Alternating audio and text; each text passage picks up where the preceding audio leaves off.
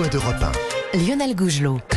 Dernière partie de notre discussion avec les grandes voix d'Europe 1 sur euh, cet anniversaire de la guerre euh, en Ukraine. Après un an de guerre, avec tout ce que cela suppose de, de crimes, de dévastation, voire parfois de, de barbarie qu'ont fait euh, Butcha, Mariupol ou, ou Kherson. Est-ce qu'il est bien concevable d'évoquer une perspective de paix? La, la haine exprimée dans chaque camp semble rendre euh, impossible le, le silence des armes. Est-ce que c'est votre, votre sentiment également, Gérard Carrero Il faut pas être pressé. Malheureusement, je pense qu'il faudra au moins un an, peut-être même deux ans de guerre euh, supplémentaire. Alors, on, peut voir les bases, ça n'empêche pas de voir un peu les bases d'une paix. On peut même y songer, et, certains peuvent même faire des propositions. Par exemple, on peut penser que euh, les frontières, retrouver l'intégralité des frontières de l'Ukraine, ça peut laisser de côté, par exemple, la Crimée, qui est qu'un territoire quand même assez fondamentalement plutôt russe qu'autre chose. Ça peut être une des bases de négociation, mais je vous dis, il y a trois ans, peut-être deux, trois ans pour ça. Malheureusement, puis, malheureusement. Moi, je considère que c'est même une ligne rouge que Zelensky ne peut pas franchir. Et, pourtant, et pourtant, il l'évoque. oui, voilà, c'est- non, non, non, non, mais pour lui, c'est euh, l'entièreté du territoire Bah oui. qui doit être récupérée. Bah oui. Sauf que le chef d'état-major américain euh, juge peu probable, il l'a dit Il l'a dit, officiellement, dit. tout à fait, que l'Ukraine puisse déloger les Russes de tout le pays, et notamment de la Crimée. Pourquoi la Crimée? Parce que la Crimée, c'est un déterminant très fort pour Poutine.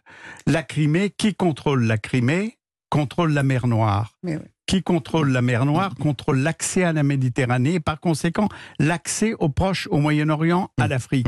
Et abandonner cette possibilité, c'est réduire toute la capacité d'action de la Russie. Et dès lors, ce sera le point névralgique de la négociation. Alors, Mais- sur quelle base peut-on envisager la paix, euh, non, Michel Cotta justement, il n'y a qu'une seule façon, puisqu'on dit qu'après tout, euh, l'état-major américain a, a compris qu'il fallait euh, laisser. euh, euh, Il faut une soupape. euh, euh, il faut une soupape. Bon, euh, mais manifestement, ça, Zelensky n'en veut pas. Il le répète. Bon, il y aura à un moment donné Mais lui, il est dans son rôle, Michel. oui. Oui, oui. d'accord, il est dans son rôle, mais enfin, euh, euh, il fixe aussi sa ligne rouge à lui, et donc à un moment donné, il y aura une divergence entre la ligne rouge Oui. fixée par les Américains et donc euh, Mais vraisemblablement Il plus les Américains sont les maîtres du jeu. Voilà. Non mais laisse-moi finir. Les, les, les, les Américains sont les maîtres du jeu, c'est sûr. Absolument. Mais on risque d'avoir un, un grand, une grande résistance de Zelensky et d'une façon générale des Ukrainiens là-dessus. Donc ça va pas être tellement commode à imposer à Zelensky. Euh, on est d'accord, les Américains sont les maîtres des jeux, euh, du jeu et, et peut-être les Chinois aussi Je leur mot à non, mais les Chinois peuvent aider les Américains à Oui. trouver une solution pour sortir justement de cette Ah. impasse. Avant de se battre avec eux. Il n'y aura pas de solution sur les Chinois, de toute Hum. façon. Euh, Justement, ce plan, ce plan de paix présenté par euh, les Chinois, euh, que faut-il que faut-il Moi, en- je le retrouve comme un élément, c'est intéressant voilà, qu'au moins, intéressant. au moins, il y Il y ait un plan, même s'il est tout à fait imparfait, tout à fait partisan, tout à fait tout ce qu'on veut, mais qu- qu'il y ait au moins une puissance importante, une des deux grandes puissances aujourd'hui qui mettent sur la table un premier plan de paix, c'est un Et- signe et puis ça encourageant. Mais oui, surtout, que- ça montre que les Chinois se disent qu'il faut arrêter la guerre, et le Oui. plus vite possible, Et parce que ça nous gêne. Et pas. Eux d'utiliser, voilà. eux dire, aussi ont des intérêts à ce que la, euh, la oui, guerre ont- euh, ne dure pas hein. longtemps. D'ailleurs, d'ailleurs, pour Oui. votre information, les, les grandes voix, une information de, de l'AFP nous, nous indique là, euh, il y a quelques instants, que euh, Emmanuel Macron se rendra en Chine Oui, au bah, début du mois d'avril prochain. Il vient de, Eh ben, le confirmer, de l'annoncer ici au salon de, de l'agriculture. Mais vous Charles savez, Villeneuve. Lionel, il y a un modèle, de toute façon, qui peut être utilisé dans ce conflit. C'est le modèle de la Corée. La guerre de Corée. Il n'y a Mhm. jamais eu d'accord de paix, ni signé. Oui, rien. Les deux lignes sont restées. Et Oui. depuis, c'est toujours de la même manière. Ouais. C'est le cessez-le-feu qui Mais compte. je reviens à, à la question que je posais. Alors, je veux pas faire de la psychologie de comptoir, mais malgré tout, les haines qui se sont développées Ah oui. de part et d'autre, est-ce Ah ben est-ce qu'elles vont pouvoir s'apaiser un jour, Non, non. Catherine Mais non, mais ça va durer, ça va durer des années et des Ah oui, années. Non, non, mais je veux dire, parce Mm. qu'aujourd'hui, euh, c'est vrai qu'il y a beaucoup, de, il y a la chair à canon des Russes qui sont là, qui sont partis. Et, et puis les Mais- crimes de mais guerre, les on n'en a pas parlé, mais, Mais voilà. les civils sûr, qui ont été sûr. tués, les enfants déportés, enfin des souffrances énormes, c'est c'est c'est vraiment c'est c'est une la- c'est une politique de nazi. Alors pour le coup des, des Russes vis-à-vis de ces enfants déportés, c'est horrible. Et cette mascarade qu'il y a eu à Moscou, cette grande fête où on faisait parler des petits enfants, on savait pas qui étaient ces petits enfants, qui étaient euh, une petite fille qui a parlé qu'elle était si contente, puis elle dit tout d'un coup j'ai oublié mon texte. On leur fait dire des choses comme ça, mais c'est épouvantable. Mais la haine ne dire- disparaîtra qu'avec Poutine. Il ne faut pas se leurrer.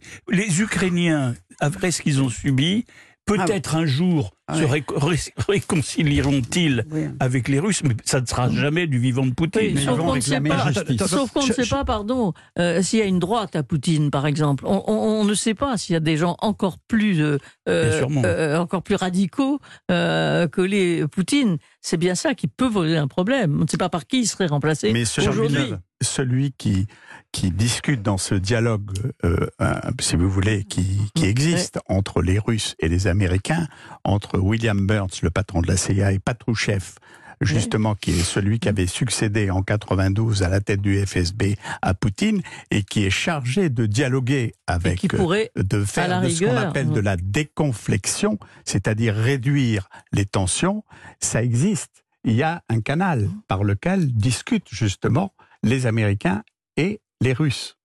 Au plus haut niveau, Patrouchev est un faucon, un archi-faucon. Mais euh, on en revient à ce qu'on disait au début, finalement. euh, Poutine lancé dans, dans, sa, dans une croisade qui rend inenvisageable, en tout cas pour l'instant, à, l'heure où l'on parle, une perspective de, de paix, Catherine Ney? Ah mais non, mais pour lui, euh, vous voyez, quand on entend euh, le, pré- le président Zelensky, lui, il parle d'une d'une offensive pour aller vite. Mm.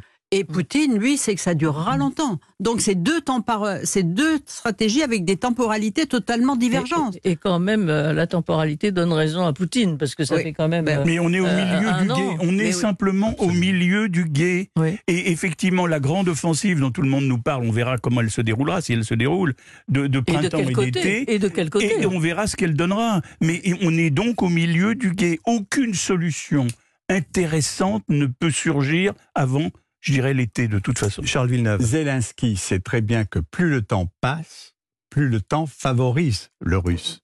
Le russe sait très bien que plus le temps passe, il a la profondeur stratégique, D'où la pression que Zelensky met sur les Occidentaux, évidemment. évidemment. Oui, mais plus le temps passe, plus les Ukrainiens sont ukrainiens et détestent les Russes. Donc euh, l'idée que Ouais. les Russes vont faire la loi en Ukraine, c'est quelque chose Ah que oui, moi je ça, pense Ah vraiment. non, Non, mais ça- Catherine, tu as raison, c'est l'une des défaites. paix. C'est l'une Ouais. des défaites de- du russe. Là où il est vaincu, le russe, c'est qu'il a ressuscité quasiment l'OTAN. Mm. Il a ressuscité l'Union européenne et surtout, Il a renforcé- donné un sentiment national c'est Absolument. Et, il a donné un sentiment national à tous les Un pays qui ont été les anciens pays de l'Est. Parce Ben qu'on oui. s'aperçoit bien Mais que oui, ce ça que leur fait c'est peur. vivre sous la voilà, les Baltes aussi, les. Polonais sont quand même mobilisés. Euh, c'est Oui, donc- c'est donc- touche pas à mes frontières sera la loi de la planète pour les, les 20 ou 30 années qui Alors, viennent. c'est- Touche pas à mes c'est frontières. ou la frontière de Staline ou la frontière de Hmm. Catherine II. Oui, c'est plus touche pas à mon pote, c'est touche pas à mes frontières. Nous sommes effectivement euh, au milieu du, du guet de cette guerre euh, en Ukraine. Merci les, les grandes